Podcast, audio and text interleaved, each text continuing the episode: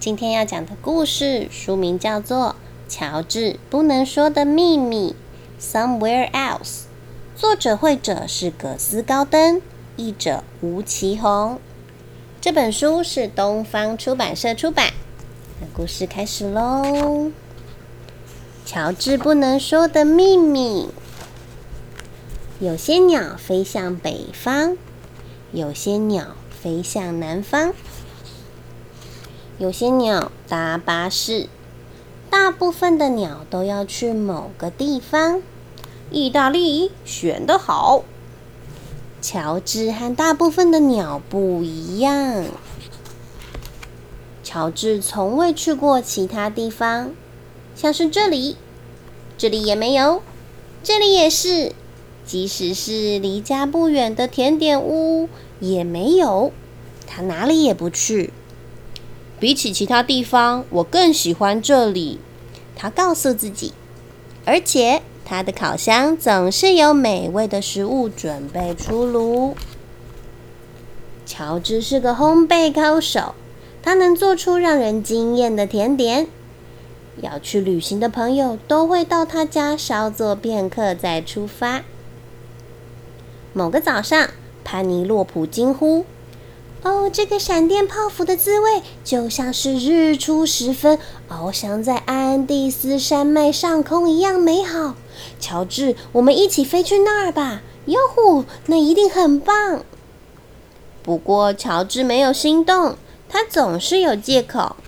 潘尼洛普，今天可不行，我还在考布朗尼。我觉得这一次有机会靠他得奖。第二天下午。华特突然来访，为了享用美味的苹果卷。哦天哪，这个苹果卷让我想起夜幕下的巴黎，真是不同凡响。乔治，让我带你去看看吧。太可惜了，华特。乔治说：“我真的很想去，但是我还有堆积如山的衣服要烫。”一个星期之后。一群朋友在乔治家短暂停留，想尝一尝得过奖的胡萝卜蛋糕。你看过秋天的阿拉斯加苔原吗？他们惊叹地说：“就像这块蛋糕一样，没有任何字可以形容那里的美。”如果用哇哦形容呢？一个朋友提议。就算他们说了哇哦乔治还是不为所动。抱歉。那天我要去上瑜伽课，他说。春去秋来，朋友们都不再问乔治要不要和他们一起去旅行了，因为他好像总是有事要忙。冬天来临时，乔治发现只剩他独自一人，除了帕斯卡，一只大棕熊。帕斯卡正在找一个温暖的地方过冬。他说：“乔治，我真希望我会飞。听说有个地方叫做加勒比，现在是一年里最舒服的时候。你为什么不去找个沙滩晒晒太阳呢？”我还在用吉他练习弗朗明哥舞曲。乔治说：“可是你没有吉他啊。”帕斯卡说。其实是因为我想先看完《太空迷航》的连续剧，乔治说。可是你没有电视啊，帕斯卡说。好吧，老实说，我在写回忆录，乔治说。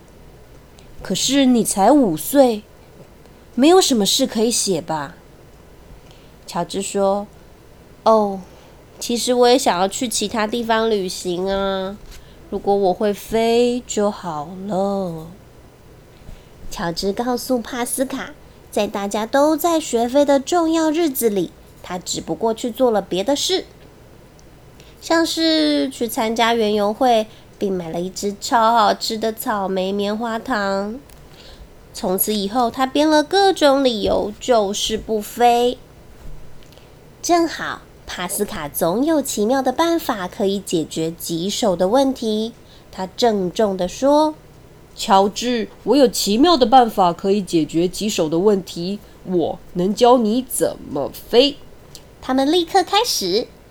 首先，他们读了一些学飞的书。五个步骤轻松学会飞。步骤一，爬到树上；步骤二，从树上往外跳，并向远方飞；步骤三，翱翔；步骤四，振翅；步骤五，降落。就是这么简单。结果不太成功。后来他们发挥一点创意，帕斯卡把乔治跟风筝绑在一起，顺着风飞行在天空中。结果还是不行。他们已经没有更好的办法，甚至帕斯卡借了一台吊车，把乔治吊起来，准备拍动翅膀。他这样说。看来帕斯卡根本没有什么奇妙的办法可以解决棘手的问题。或许我天生注定不会飞，乔治难过的说：“就让我永远当个宅男好了。”乔治觉得很泄气，帕斯卡也觉得很泄气。一整个下午，他们就待在炉火边静静阅读。正当帕斯卡打算离开的时候，乔治指着帕斯卡的报纸说：“那个特别的东西是什么？看起来像泡泡。那是一张飞行在阳光中的热气球照片。正好，帕斯卡有一双不可思议的巧手。